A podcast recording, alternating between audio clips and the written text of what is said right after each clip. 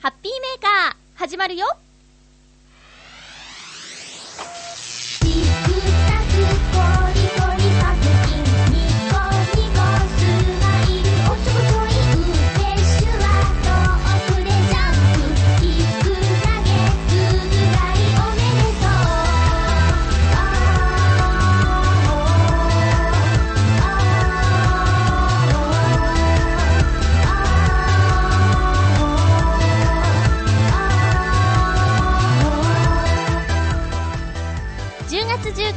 まゆちょのハッピーメーカー。この番組はハッピーな時間を一緒に過ごしましょうというコンセプトのもと、ちょあへよ .com のサポートでお届けしております。まずはいつものハピコメくじのコーナーから参りましょう。クリボーさん。アンナミラーズ、今は2店舗しかないんですか？へえ、知りませんでした。へえ、へえ。私にとってはメイドカフェと同じくらい入るのにためらうお店ですが、2店舗しかないと聞かされると行きたくなりました。これネット調べなので、あしからず。紫のオガさん、細かいことだけど一応ツッコミしとくね。へこまないでね。品川から直接、羽田空港へ行けるルートは、モノレールじゃなく、京急だからね。は、そっか。東京モノレールは浜松町から、ドンマイ。ありがとうございます。ごめんなさい、そして。新潟県のヘナチョコヨッピーさん。僕も愛煙家で10月からのタバコの大幅値上げには怒り心頭でしたがまあ健康のためにもいいきっかけだと思い直しものすごい苦しみですがタバコはすっぱりやめました。多分。あ僕もタバコでタバコの煙で輪っか作れますよ。素敵。それではごきげんよう。七星さん。禁煙ツールの一つで電子タバコというのがあるそうですがちょっと使ってみたいなと思っています。ただいろんなフレーバーがあるそうなのでハマってしまうとタバコを買うよりお金を使ってしまいそうなのですが汗。281028さん。まゆっちょの歌どんぐりころころ楽しかったです。まゆっちょの歌をいくつか聞いてまゆっちょの歌い方の癖のようなものに気づいたような気がします。それがどんなものなのかはまだ言葉でうまく説明できないんですけどね。ありがとうございます。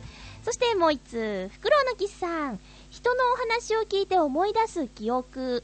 私の通っていた農業系の短大では必須科目で農家に泊まり込んで20日間働くという実習がありました。その実習初日まだ予定は先だった牛が産気づき通常だったら5時起きでの作業のところ3時に起こされて出産の手伝いをしたことがありました笑い。そんな縁もあって生まれた子牛を断るごとに構い続けていたらとても懐いてくれたものでした。農家の人によるとその牛の血統はなかなか人に懐かないとのことでとても驚かれたことを思い出しました。大変だったけどいい経験でした。これもちょっとしたハッピーな時間ですね。ということでありがとうございます。そうなんだ。フクロウのキスさんも思い出したんですね。にっこりさんの話を聞いて。いやーいいですね。こういう連鎖。えっとね今日はね12345 6名の方が参加してくれていて数字が4つ空いてます。まあ、このコーナーね、参加する方がいなくなると、あのー、なくなるので、よろしくお願いしますね。はーい。ね、頑張って、その書いてくださってる数字を出さないと、これちょっと、ねえ、6人でしょ ?4 回転でしょ？これちょっと、緊張しますね。いきますよハッピコーメくじくじ、ハッピコーメドーン !8! ごめん。いらっしゃいませんでした。うー。みんなも頑張ってハッピコメくじ参加してね。プレゼントが良くないのかな？メッセージカード。じゃあ引かれない感じ？もっとなんか豪華商品は無理ですけど。メッセージカードじゃないやつにした方がいいのかななんでこう参加者さんが少ないんだろう あ、書き込む場所がわからないとか、あ、もしかしたら参加方法がわからないかとかですかね。えっ、とね、ハピコメくじ。ま、そうです。このコーナーが何ぞやという人もいるかもしれないですよね。えー、と、じゃあ次参加してみようかなと思っている人に向けて説明するとですね、このハピコメくじというコーナーは、番組を聞いて、このハッピーメーカーを聞いて、えー、さっきの紫のオガさんみたいに私がちょっとミス、間違えたことを言っちゃった時の訂正もよし、あと良かったよって褒めてくれるのもよし、けなすのはへこむのでなし。とにかく、ハッピーメーカーという、ハッピーがテーマの番組の冒頭のコーナーなので、お手柔らかに、これ番組が盛り上がるように、まゆちょのテンションが上がるようなメッセージを書き込んでください。その書き込む先は、チョアヘヨのパーソナリティブログっていうのがあるんですよ。チョアヘヨ .com ホームページの右側にバナーがありますので、そこをクリックしていただいて、ハッピーメーカーのハピコメくじっていう記事を見て、そこに書き込んでください。え番組の感想をですね、書いて送ってください。そうすると、今はですね、あの、サイコロを振って出た目の数字を書いてくださってた方に、メッセージカードをお送りしております。えー、参加、お待ちしております。せめて10名。いっぱい聞いてくださってるはずなんですけど、ハッピーメーカー。まあ、聞いてるだけで十分ですよ。十分ありがたいんですけどね。できれば、参加してくれると、すごーく、すごーく嬉しいなーなんて思うんですよ。今のでリスナー減ったらどうしよう。よろしく。そうなんです。私もね、この七星さんの禁煙ツール、いろいろあって、タバコが値上がりしたから禁煙をしている人にとって、その禁煙ツールを買うことで、割とお金がかかっちゃうんじゃないかっていう疑問は確かにありますね。あの、禁煙外来っていう病院の、もね、今、通ってる方いらっしゃるみたいですけど、お金の話だけをすればね、もしかしたら禁煙には値上がりした以上にお金がかかってしまうかもしれない。タバコの値上がり以上のお金がかかってしまうかもしれないですよ。でも、でも体のことを考えたら、もしやめられるのであれば、いいきっかけではあるんでしょうね、この値上がりっていうのは。なんかね、テレビで、えー、テレビのコメンテーターさんがこの値上がりについて言ってたんですよ。そのコメンテーターさんは愛煙家だったんですけど、そんなね、ちまちま値段上げるんじゃなくて、もっと一箱千円とか一気に上げてくれたら、やめてやるよみたいなこと言ってましたね。もう買えないぐらいの値段にしてくれよって。ちょぼちょぼ上げてたんじゃね、まだ買えちゃうからやめられないっつのみたいな。まあ、それはね、愛煙家さんにしかわからない心理ですけどもね。うん。でもね、見たよ。肺の写真。ずっと吸ってる方の肺と、まあ、吸ってない方の肺はね、すごい、すごい差があるからね。もしやめられるんだったら頑張ってね。うん、いろいろあるからさ、禁煙飴とかね。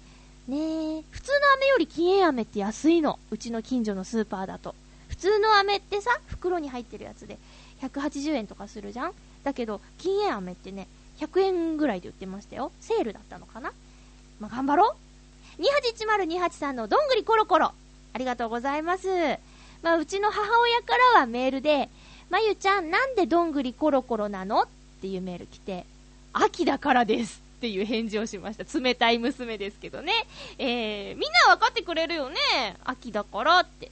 歌い方の癖もね、自分でもなんとなくわかってます。あと、あの、童謡を歌った日はね、えー、とね、あの時ね、うんと、何曲歌ったんだっけな？12の、48か。48曲歌いましょうっていうお仕事だったんですけど、2日に分けて、24ずつ歌、24曲ずつ歌ったんですよ。でね、そのね、収録の初日がね、割と体調悪くて、声は出ないとかではないんですけど、鼻水ダラダラで、もう噛みながら、短い曲なのでそこはなんとか持ったんですけど、まあ、やや鼻詰まり気味ですね。うん。もうそれがね、如実に現れている使い方合ってるかな？うん。曲はね、なんとかあって、うわまゆちょなんか熱あるでしょ、この声っていうね。ガラガラザラザラはしてないんだけど、ポワポワしてるの。うん。そういう、な申し訳ない収録でしたね。今日もね、一曲、あの、後で幼児教育の、えー曲を流したいと思います。今日は同様じゃないんですけどね。うん。えー、っと、クリボーさんこれ突っ込んだ方がいいの？メイドカフェと入る、メイドカフェと同じぐらい入るのにためらうお店。まあ、ためらうけど入るのかな？ね。メイドカフェとかに。ねえ。ためらうようなお店にはまず入らないですけどね、私ね。うん。男の子と女の子の違いなんですかね。あと、紫農家さんありがとうございます。こういうことはね、ビシッと、ビシッと突っ込んでくださいね。間違った情報はいけないからね。うん。ちなみに私が羽田空港に行くときは、あの、浦安ってさ、こう、ディズニーリゾートがあるじゃないですか。で、そこのバスターミナルから、羽田行きの直行が出てるんですよ。リムジンバス。で、それに乗るんです。あのね、まあ、バスなので交通状況によって、え時間がね、まちまちで心配みたいなこともあるんですけど、時間に余裕を持って、だいたい空港って時間に余裕を持っていくでしょ？だからそこは大丈夫。しかも、えーと、電車で行くより、電車とモノレール使っていくよりも、お値段がお安いっていうね。えー、いいでしょ、浦安。みんなも浦安に来るといいよ。どんなお誘いですかね？えーと、タバコの輪っか、ヘナチョコヨッピーさん。こういうね、なんか飲みの席での一発ネタみたいなものが欲しいなと、私常日頃思ってるんですよ。で、友達がね、劇団にいるっていた、いた友達がそこの座長さんに、一発芸をね、身につけた方がいいよみんなっていうことで、そこの劇団員さんは、芝居の稽古の前に、ジャグリングをね、やるらしいんだ。ねえ。すごいよね。そういうなんか、芝居以外のことにも目を向けてくれる座長さんって素晴らしいよね。ちなみに私特技ね、一つだけあるんですけど、この間それを飲みの席でやったら、はたかれましたね。隣に座ってた人に。ざけんなって言われましたけど、それは、どうしようかな。まあいいや。うーん、言わない。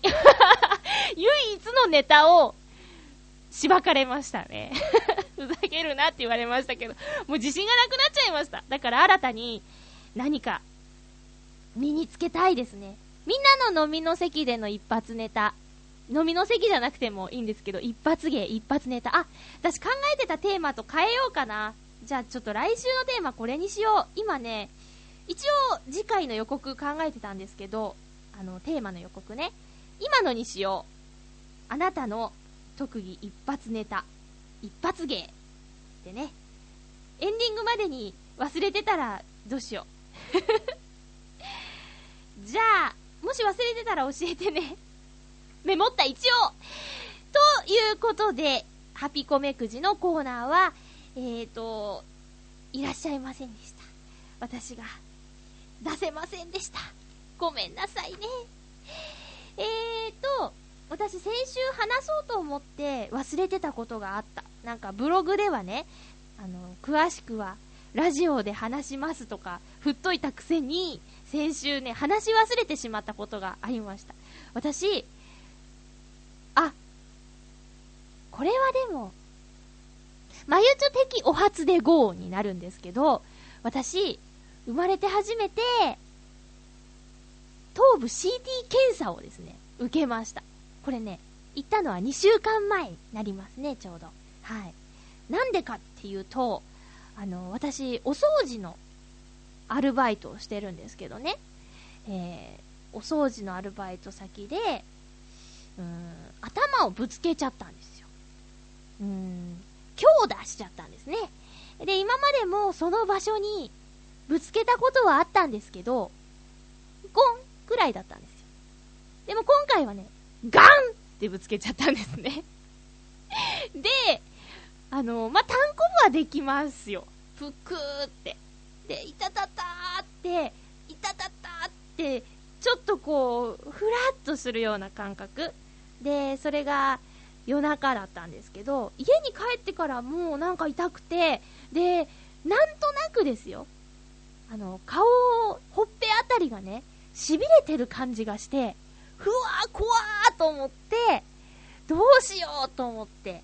で、その夜また出勤した時に、親しい上司に話したんですよ。割とこう、フランクに話せるような上司に、実は昨日頭ぶつけちゃって、今もなんか顔痺れてるんすよ、みたいな感じで、うん、痺れてるんすよは言わない。痺れてるみたいな感じがするんですよって、いつもみたいに話したら、その上司が去って、10分も経たないうちに、大上司が来て、もうさらに上の上司がね、来て、大丈夫かみたいな。どうなんだ？実際どうなんだ？みたいな。もうやや半切れで 聞いてくるんですよ。本当どう、どうなってるんだ？みたいな勢いで。で、あ、私はとても悪いことをしたんだっていうテンションになって、しかも自分では、まあ、大したことないってほっときゃ治るだろうって思ってたのに、どんどんなんか、まあ、心配してくださってるんですけど、私的には、病は気からみたいなのあるでしょ？で、こういうことがあって、こういうことがあったんだよって言われたら、私もそうなっちゃうのかなとかっていう不安に襲われてですね、結局、あの、脳神経外科に行ってきたんですね。うん。とりあえず、あの、見てもらおうと思って。そしたら、私も会社も安心するだろうっていう感じで、まず、大きい病院に行ったんですよ。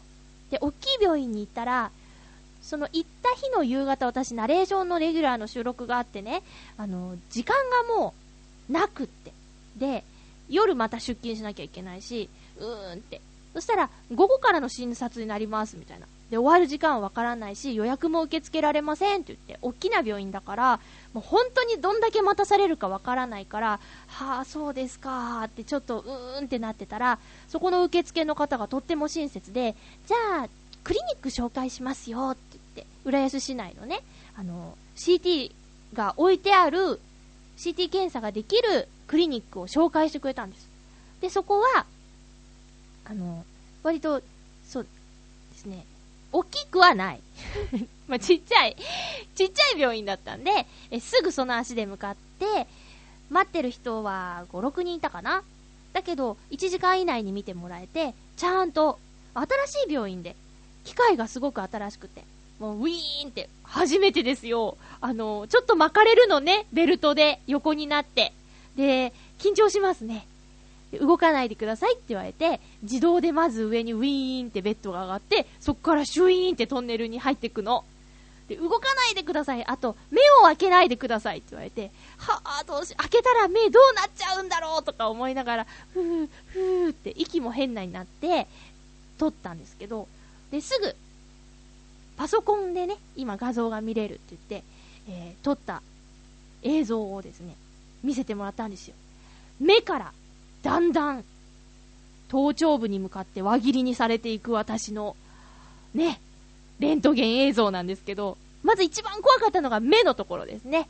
目のところがパスーンって輪切りになってる映像を初めて見て、あ、私ちゃんと目が丸いとか なんかよくわからないことを考えてて、結果、なんともなかったの。あの、頭を強くぶつけてて、単行部が大きいと、血の塊ができちゃってるかもしれないとか、いろいろね、不安なことを言われたんですけど、レントゲンには映ってなくて。で、それから2週間経った今でも大丈夫なので、よかったなと思いました。で、やっぱりね、ちゃんと見てもらうと、自分も安心するし、周りも安心するんだなって。で、もうね、病院行った翌日も会社の方が来てね、あの、労災認定とか、会社的にはできますけどって言われたんだけど、私はもう何にもなかったし、ついでに脳外科行って、えー、定期的に襲われる頭痛についても相談したんですよ。このね、頭痛はね、高校生ぐらいの時から、3、4ヶ月に一度ね、もう、うーって痛くなるやつがあって、だけど病院に行くタイミングで痛くないから、どうしたらいいんだろうって、どういうタイミングで病院に行けばいいんだろうってすごく困ってた症状だったんですよ。で、その、レントゲン取ってもらった時に、ついでに、先生、あの、って前からなんですけど、来るタイミングがわからなくてほったらかしなんですけど相談してもいいですか？って、そのことも相談して解決したから、まあ、会社のね、あの、労災認定とかもしされちゃったら、なんか、ね、事故、こんなことがありましたっていう紙になって貼り出されて、以後皆さん気をつけてくださいみたいな大事になっちゃうの嫌だったからね、もう労災認定はしなかったんですけど、まあ気をつけて。頭大事ね。そのね、うーん、見てもらって安心したけど、なんだろう大丈夫かしら？そわそわみたいなのって嫌じゃん？だからもうとにかく気をつけようと思いました。あと私の今いる会社は、本当になんか、あのね、動きが早い。そういう意味じゃ安心できるのかもしれないな、と思いました。うん。そんな、まゆちょの2週間前、予告してたのに喋らなかった、頭部 CT 検査の内容でした。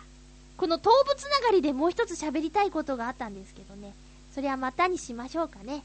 えー、コーナー行かないと。行きましょう。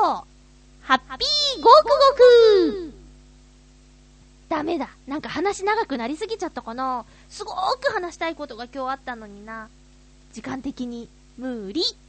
えー、っとね、今日のごくごくアイテムなんですけど、見つけましたよーあの、ホッとするホットドリンクというテーマでお話ししたときに、リスナーの皆さんからいろんなおすすめのホットドリンクを教えてもらったんですけど、その中でも2週連続で押してくださった、新潟県のヘナチョコヨッピーさん推薦の抹茶入り玄米茶を見つけましたこれね、私本当に探していたんですよ。探してたんですけど、近所のスーパーになかったし、なんか、ちょっとおしゃれな、成城石井的な、大きめのいろんな品揃えのあるところでも、私の行ったところでは見つけられなくて、で、ふらっと立ち寄った浦安駅、すぐ隣にある声優にありました。声優、すごいね。最近さ、なんか声優って安いなとか、何でもあるなとかね、思って割と浦安の声優には立ち寄るんですけど、そこに、新潟県のヘナチョコヨッピーさんおすすめ抹茶入り玄米茶、あったので買ってきましたよめちゃめちゃ押すからさ、気になってたんです。で、ホットがおすすめということなので、私の保温マグカップにですね、これ愛用なんですけど、これからの時期も、えー保温マグカップに入れてあります。蓋もしてあるから、熱々だと思います。熱すぎて飲めない可能性もありますね。じゃあ、蓋を開けるよ。えい。あう。あ、いやーね、お湯注いだ時も思ったんですけど、香りがいいんだよね。香ばしい香りと、その抹茶のちょっとした風味のような。うん。いただきます。お茶だからリアクション薄いと思うよ。先に言っとこう。うん。うん。あ、はあ、のね、いろんな味がする。いろんなって言っても、二つか。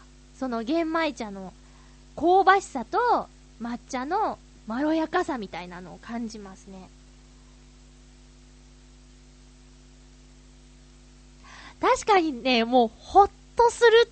ほっとする。で、今ちょうど私のカップの中のお茶は、いい温度。熱すぎず、ぬるすぎず。うん。ふーふーってしなくても、飲めるし。でもちょっとこう、飲んだ時の喉の感覚が、あったかいのがこう流れ落ちていく感じをちゃんと感じるぐらいの温かさはあるしっていう。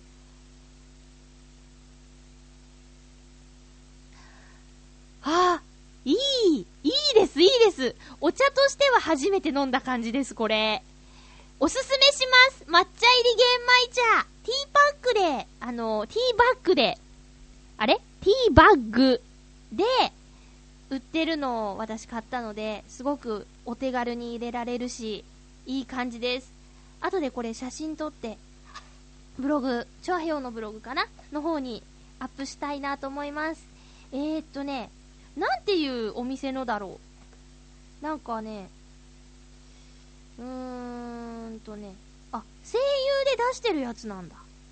うん。販売者、声優って書いてある。ねえ。ということで、新潟県のヘナチョコヨッピさん、やっと見つけられましたよ。ありがとうございます。抹茶入り玄米茶をごくごくしてみましたよ。さあ、ここでですね、えー冒頭でも予告しました。今日は童謡じゃなくて、またこれ幼児教育教材のね、あのーで歌幼児教育教材の仕事で歌わせてもらった曲なんですけどね。聞いてください。北極星を見つけよう。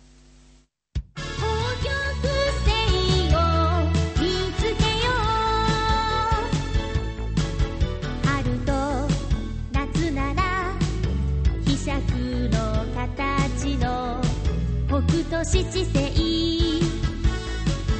希釈の口の二つの星を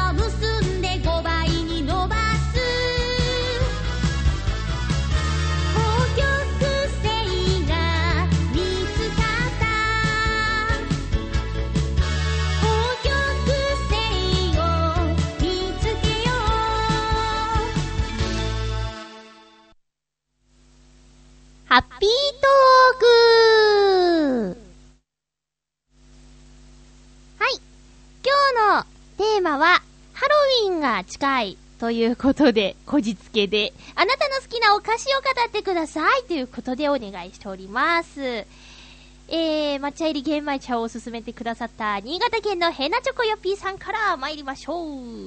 まゆちょハッピー、ハッピー今回のテーマ、自分の好きなお菓子についてですが、僕は地味ですが、柿の種が好きです。それも、ピーナッツはあんまり多くない方がいいですね。私もです。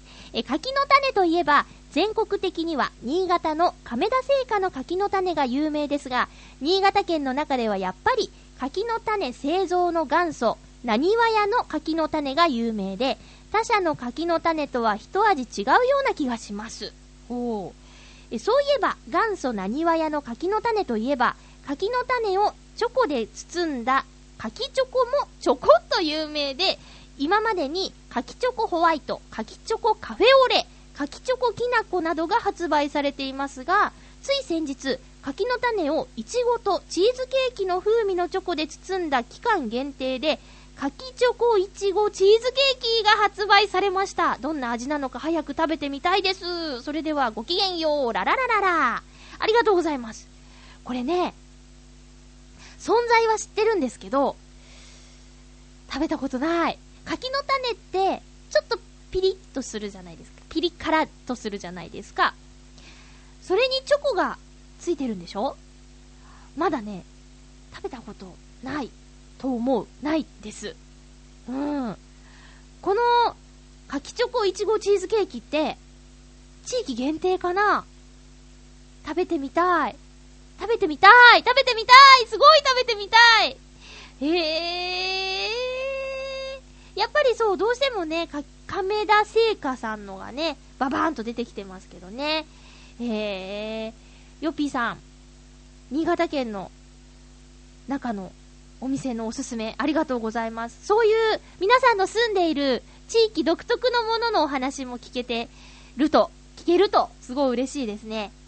えー、新潟県のヘナチョコヨッピーさんありがとうございます。これもぐもぐアイテムにしなきゃいけないですね、いつかね。食べたことないんだもん。え、281028さんありがとうございます。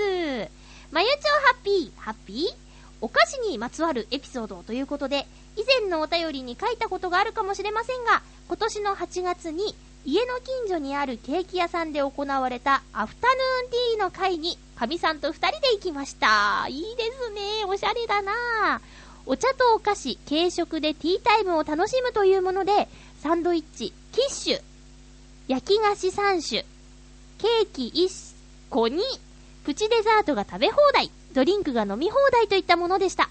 なお、プチデザートは10種類ほどのすべてを制覇しました笑い。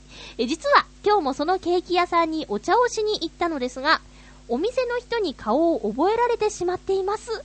アフタヌーンティーの会に申し込む際に私が電話したせいかもしれません。苦笑。ありがとうございます。どんなお店なんだろうなんか、見たい。行ってみたい、見たい。うん。キッシュってあの、卵の料理ですよね。もう、そうだなご飯ですよね、これ。ランチって言ってもいいぐらいのボリュームですよ。サンドイッチ、キッシュ、焼き菓子、ケーキ1個。それに、さらに、プチデザート食べ放題でしょ？もうもうお腹いっぱいだよ。アフタヌーンティーって午後のお茶だからさ、夜ご飯これ食べられなくなっちゃいますよ。ねえ。最近ね、あの、思うんですけど、ホテルのケーキセットとかってすごい高く感じるでしょ ?1200、300円とかするし。うん。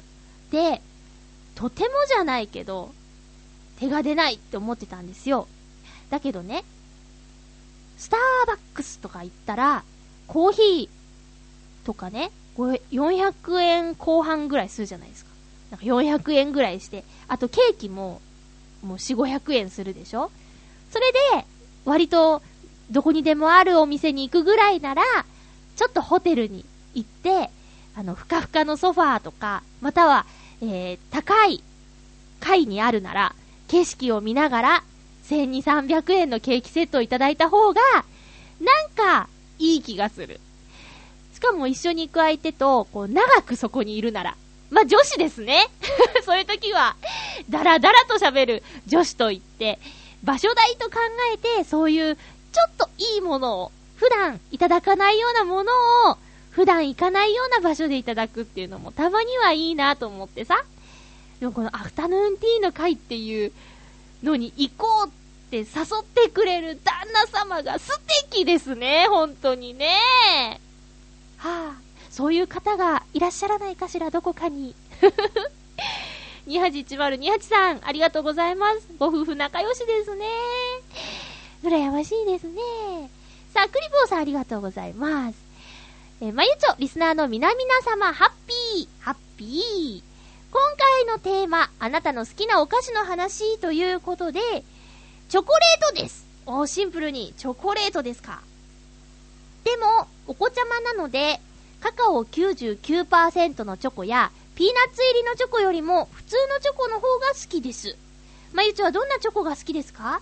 で、別に、バレンタインチョコをプレゼントするために参考に聞いてるんじゃないんだからね 過去ツンデレって書いてあります。えーと、多分違うって、違うってどっかの誰かさんが言ってると思うんですけど、えー、まずね、カカオ99%を普通に食べられる大人もいないと思いますよ。これ、いつだったかな？すごい流行りましたよね。食べたことあるもん。もぐもぐでやったのかな？ラジオで食べたんだっけ？食べた食べた。でね、ちょっと食べて、炭だって。あれ誰が言ったんだっけ？炭だって言ったの、ともさんかな？で、すんごい余っちゃって、で、カレーの隠し味にチョコレートを入れるっていうのを聞いたことがあって、残り全部入れちゃったら、カレーがね、まずいまずいっていう。隠し味っていうのはね、やっぱりちょっと入れなきゃダメなんですね。うん。だから、そうですよ。で、私もね、この、ピーナッツ入りのとか、アーモンドチョコとかね、あんま好きじゃないんです。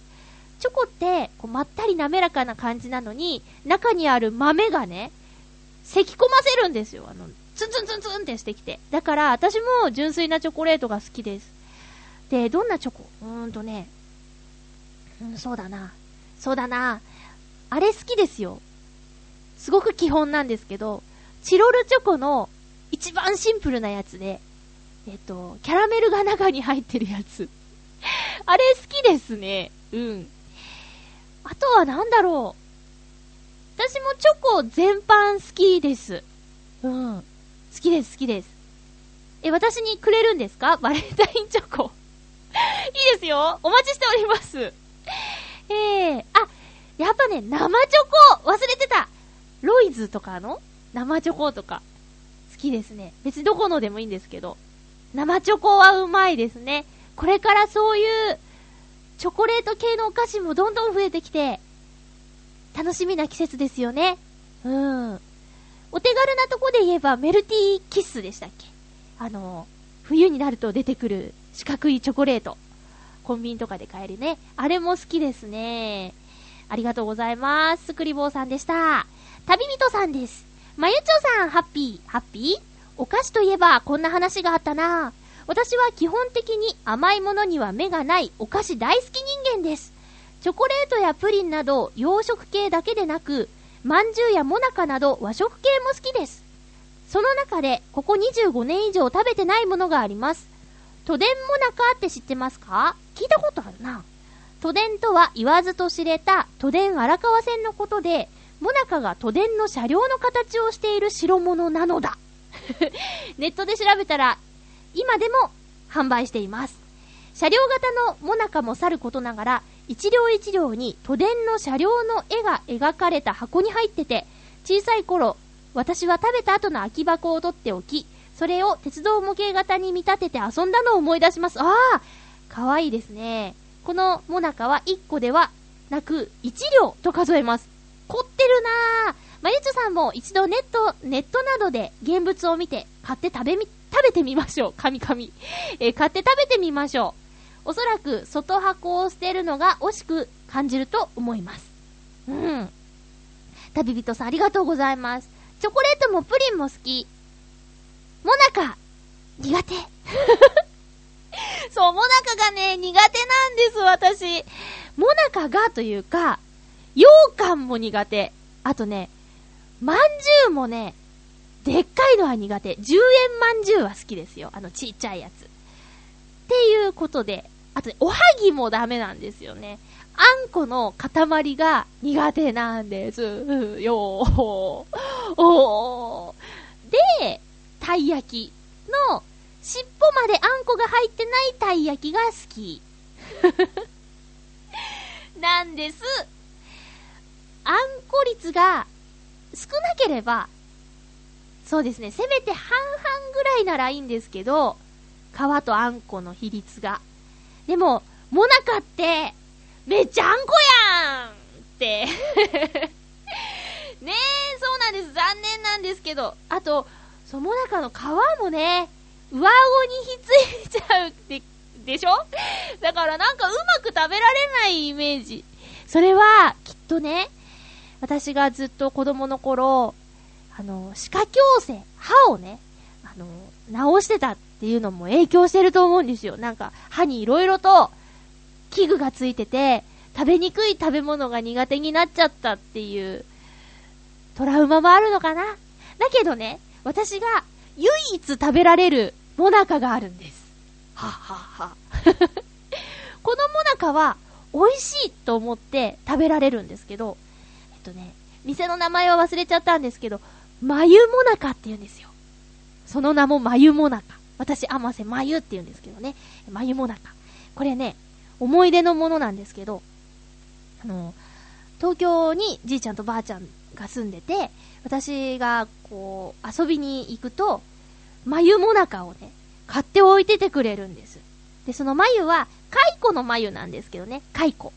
蚕の形をしているので、かなり小ぶりな、もなか。そして、色がね、すごくいろんな色があって綺麗なの。もなかの皮の色が。パステルカラーで、ふわーって綺麗に並んでて、それは今でも食べられると思う。もうしばらく食べてないけど、きっとね、大丈夫だと思う。今日の抹茶入り玄米茶に合いそうな気がしますね。旅人さんのあの、都電の形の箱もうこれ子供心ぐっとキャッチするよね。それで遊んでたってなんか微笑ましいなと思いました。えーと、ありがとうございます。都電もなんかちょっと見てみたい。食わず嫌いは良くない。最近そう、だから苦手だとか言ってね、ずーっとモナカを口にしてないから、大人になったからさ、こう、食べられるかもしれないじゃん。ね、見かけたら食べたいと思います。ありがとうございます。続いては、えー、紫のオーガさんです。ありがとうございます。まゆちょハッピー、ハッピー？お菓子に限らずドリンクも新作というか新しい味を見かけると試したくなりますねというメッセージありがとうございます。追伸イタジェラチームとお菓子分けた？ジャガなのにずんだ味ってところが面白くて買っちゃった？よかったら感想を聞かせてね。分けてないよない。ないよだけど、あれかな昨日の放送で言ってた、いたじらで言ってた、あのー、荷物届いてるみたいって言ってた、あれかな。だったら、取りに行こうかな。次回までに。行っちゃおうかな。みたいな。私ももらっていいの？ありがとうございまーす。カズさん。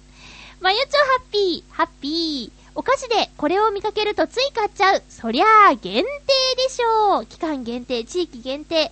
地域限定は旅行などで行った時は無意識のうちに探したりしています。じゃがりこ、ポッキー、ハイチュウ、ベビースター。限定の魔力恐るべし。まゆっちょはじゃがりこをコンプリートしたいんじゃないですか？うーん、食べたい。懐かしいなーは、そりゃあ駄菓子でしょう。チョコバットの箱買い経験あり、大人小学生の時は毎日のように駄菓子屋さんに行ったものです。コミュニケーションの場でありましたからね。駄菓子屋さんプラスおばあちゃんの昭和スタイルの駄菓子屋さんってまだあるのかな？あったら世界遺産に登録だね。カズさんありがとうございます。ちびまる子ちゃんの、最初のちびまる子ちゃんのオープニングに出てくるような駄菓子屋さんですよね。あと、あれあれ、20、20世紀少年のなんか、とある舞台になるのも、あれ、駄菓子屋さんですよね。イメージ、イメージ、もう駄菓子屋さんっていう言葉を伝えて、同じイメージが出てくる世代はどこまでなんだろうとか、ちょっと思っちゃいますね。この間共演した子がね、10歳違ったっていう、びっくりしましたけどね。びっくりしてたのは相手も一緒ですけど、いやー、多分わかんないだろうね。駄菓子屋でおばあちゃんがちょっとうとうとしててみたいな。ねそういう感じでしょ？まあ、私もリアルにはそういうお店はなかったんですけどね。ええー、ありがとうございます。新作、地域限定。もちろん、気になりますよ。なんか今食べとかなきゃみたいな、うまい言葉ですよね。まんまと乗っちゃうもんな。並べたいその、例えばじゃがりこ。こう、どこどこ、どこどこって。いろいろあるんだろうね。私、お菓子じゃないんですけど、の、ランチパックっていう山崎パンの、あの、シリーズがあるんですよ。パンの耳のない白い部分に、を2枚重ねて、その中にいろんな具が入ってるやつなんですけど、それもね、地域限定とかあるらしくて、期間限定とか。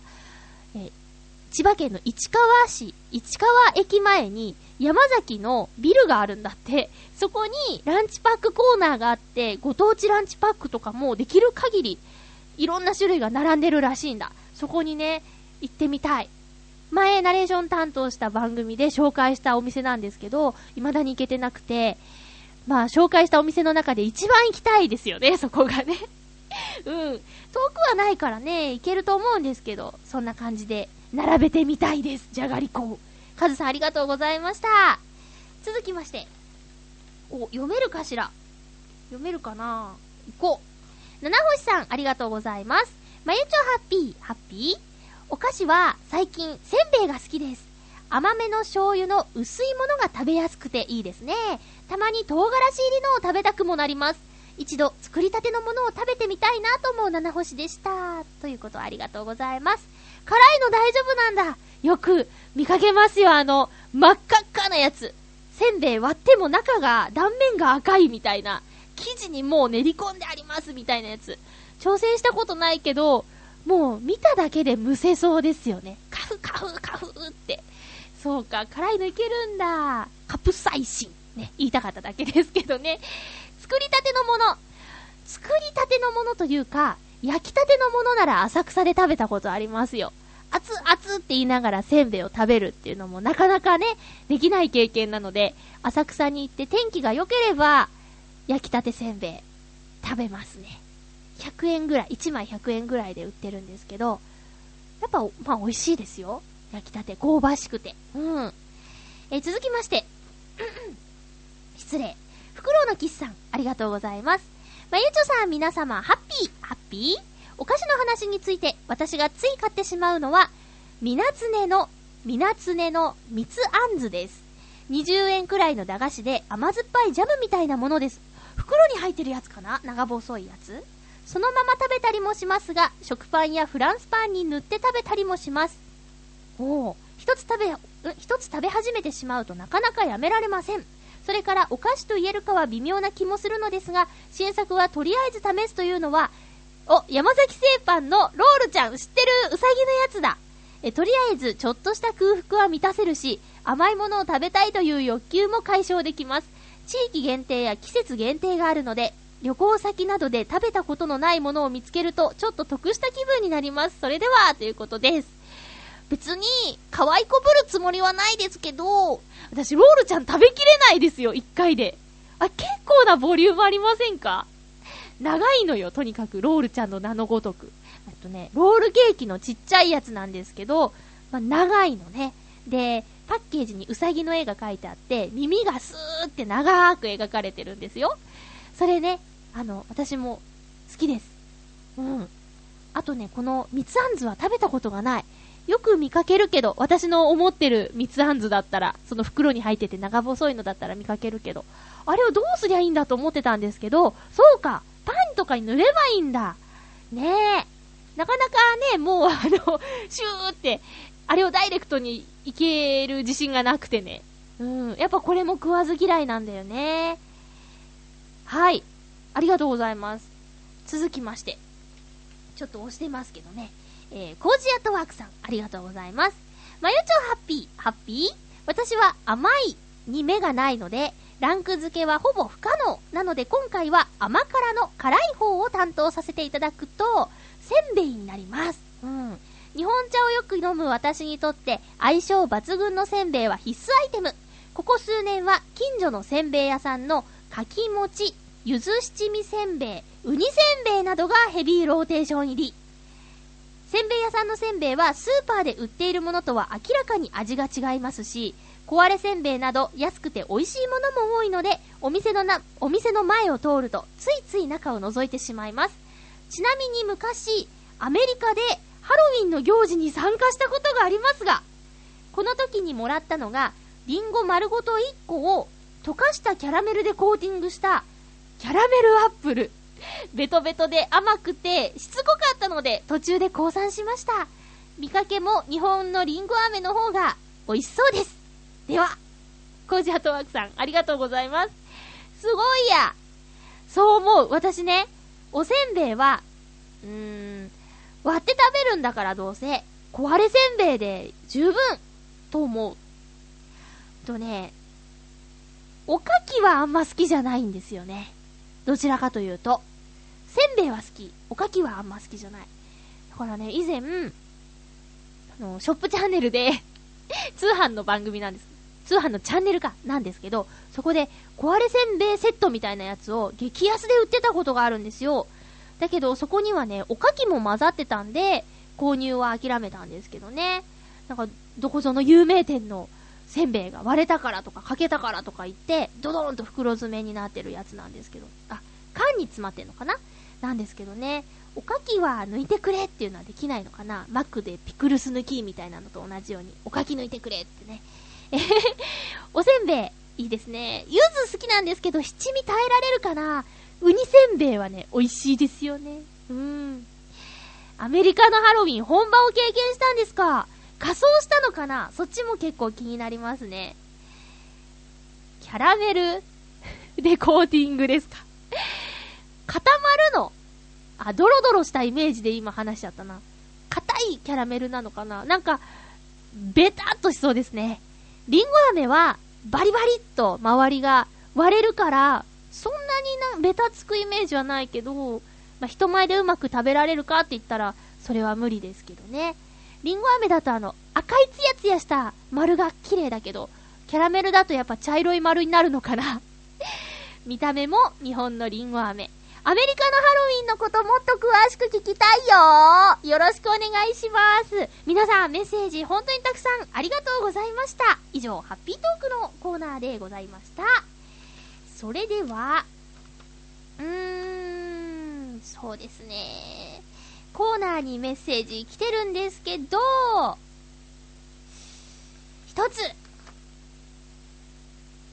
いこうかな。いや、ごめん、コーナーは次回にする。ごめんね。ふつおたを紹介します。えー、ハッピーネーム、にっこりさんです。ありがとうございます。まゆちょさん、ハッピー、ハッピー？来県されていたとは。そう、栃木にね、行ったんです。先ほど知りました。ブログ読んでくださったんですね。ありがとうございます。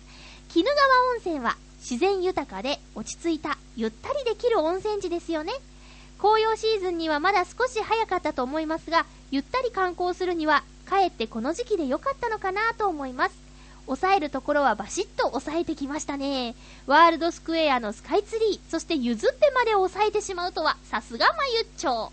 那須や日光、今回通過した栃木市など、まだまだ見どころ満載ですので、機会がありましたら、ぜひまたお越しください。それでは、ということで、にっこりさん、ありがとうございます。そうなんです。ブログ読んでくださった方はご存知かと思うんですけど、私ね、えー、と、この先週末、先週末、えっとね、栃木県に行ってきました。栃木県にというか、メインがね、東武ワールドスクエアっていうテーマパークに行くことだったんですよ。前から気になってて。なんでかっていうと、うん、東京スカイツリーって今ね、建設中なんですけどね、300、あ、じゃあ、634メートル。完成すると634メートルになるよっていう、あの、東京スカイツリー。これが、一足早く、その東武ワールドスクエアで完成しましたっていうニュースを何かで見て、はあ、行きたいと思って、そんなところがあるのかって知ったんですね。で、ここは何なんだっていう話なんですけど、世界の建物とか、うーん、遺跡？遺跡っていう？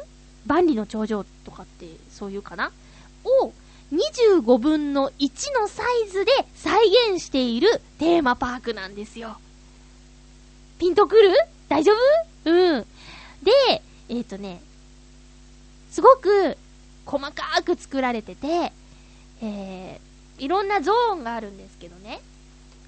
とね、日本ゾーンとか、現代日本ゾーン、アジアゾーン、ヨーロッパゾーン、エジプトゾーン、アメリカゾーンってあるんですよ。で、スカイツリーは現代日本ゾーンにあって、ここにはね、あのー羽田空港とか、あと東京ドームもあるし、迎賓館とか、えっとね、東京駅、言った？東京タワーとか、国会議事堂とかあります。で、これね、ただ建物があるだけじゃなくて、人間もいるの。ちゃんと。でね、まあ、口コミとか見て行ったんですけど、大したことないとか、2時間あれば見終わるとかって書いてあったので、そんなに期待してなかったんですよ。うん。でも行ったらね、もうその精密さと、あと、人を見てたら、それぞれに動きがあって、例えばなんかスカイツリーだったらね、ロケをしているアナウンサーの人とテレビクルーがいたりだとか、修学旅行生がいたり、お相撲さんがいたり、あとちょっと喧嘩してる人たちがいたり、もうそこ見てたらね、キリがないんですよ。全然時間が足りない。でね、ヨーロッパゾーンが特にそうだったかな。とね、教会、教会がいっぱいあって、その教会の壁には、彫ってあるんですよね。その天使とか、神様とかが。それのね、一つ一つ見てたら、ふわーすごいなーって思うのと同時に、これがリアルにある場所に行きたいって、今まであんまり海外旅行に興味なかったんですけど、これを実際に見たいっていう気持ちになっちゃいました。そんな気持ちにさせてくれる東武ワールドスクエア。有名な建物で言えば、ガウディさんのサグラダ、あれ？サグラダファミリア。濁点がいっぱいある。サグラダファミリアっていうのも、あの、建設途中でって、私たちが生きてる間にも完成しないっていう言われている建物とかもね、その建設途中の状態で再現されているし、ガウディさんっていう人は、いろんな建物をね、作ってて、そのガウディの建築物、やっぱり取り上げられてるってことは変わってたり、素敵だったりするわけで、えーこの建築者、誰々みたいなとこも書いてあるんですけど、ガウディ、ガウディ、ガウディって並んでるところもあってね、すごくいいと思いますよ。うん。あと中国とかの色鮮やかな建物とか、そういうのもね、見どころ。うん。で、カードを差し込むとね、その人形が動くところがあったりして、動かして遊んだりね、して、面白かったよ。ピラミッド。あとね、スフィンクスとかもあって、ラクダがあって乗りましたけどね。あ、それもちろん、あの、生きてないですけど、アメリカゾーンだと自由の女神とか、あと、ブロードウェイとか、うん。もうとにかくね、私はツボでした。東武ワールドスクエア。これね、おすすめです。この栃木に行った時の話はもうちょっと話したいことがあるので、また次回もちょっと続きを話したいなと思うんですけど、とにかく今、行楽シーズンじゃないですか。どっか行きたいなと思ってる方。で、関東圏の方は、まあ、日帰りで行けますよ。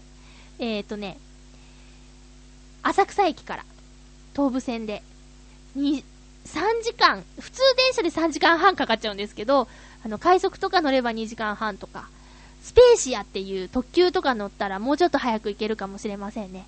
えー、なので、行くとこどうしようって迷ってる方がいたら、ぜひ、東武ワールドスクエアへ。で、鬼怒川温泉駅で降りるんですけど、温泉にも入ってくるといいと思います。その話はまた来週。さあ、時間が迫ってきましたね。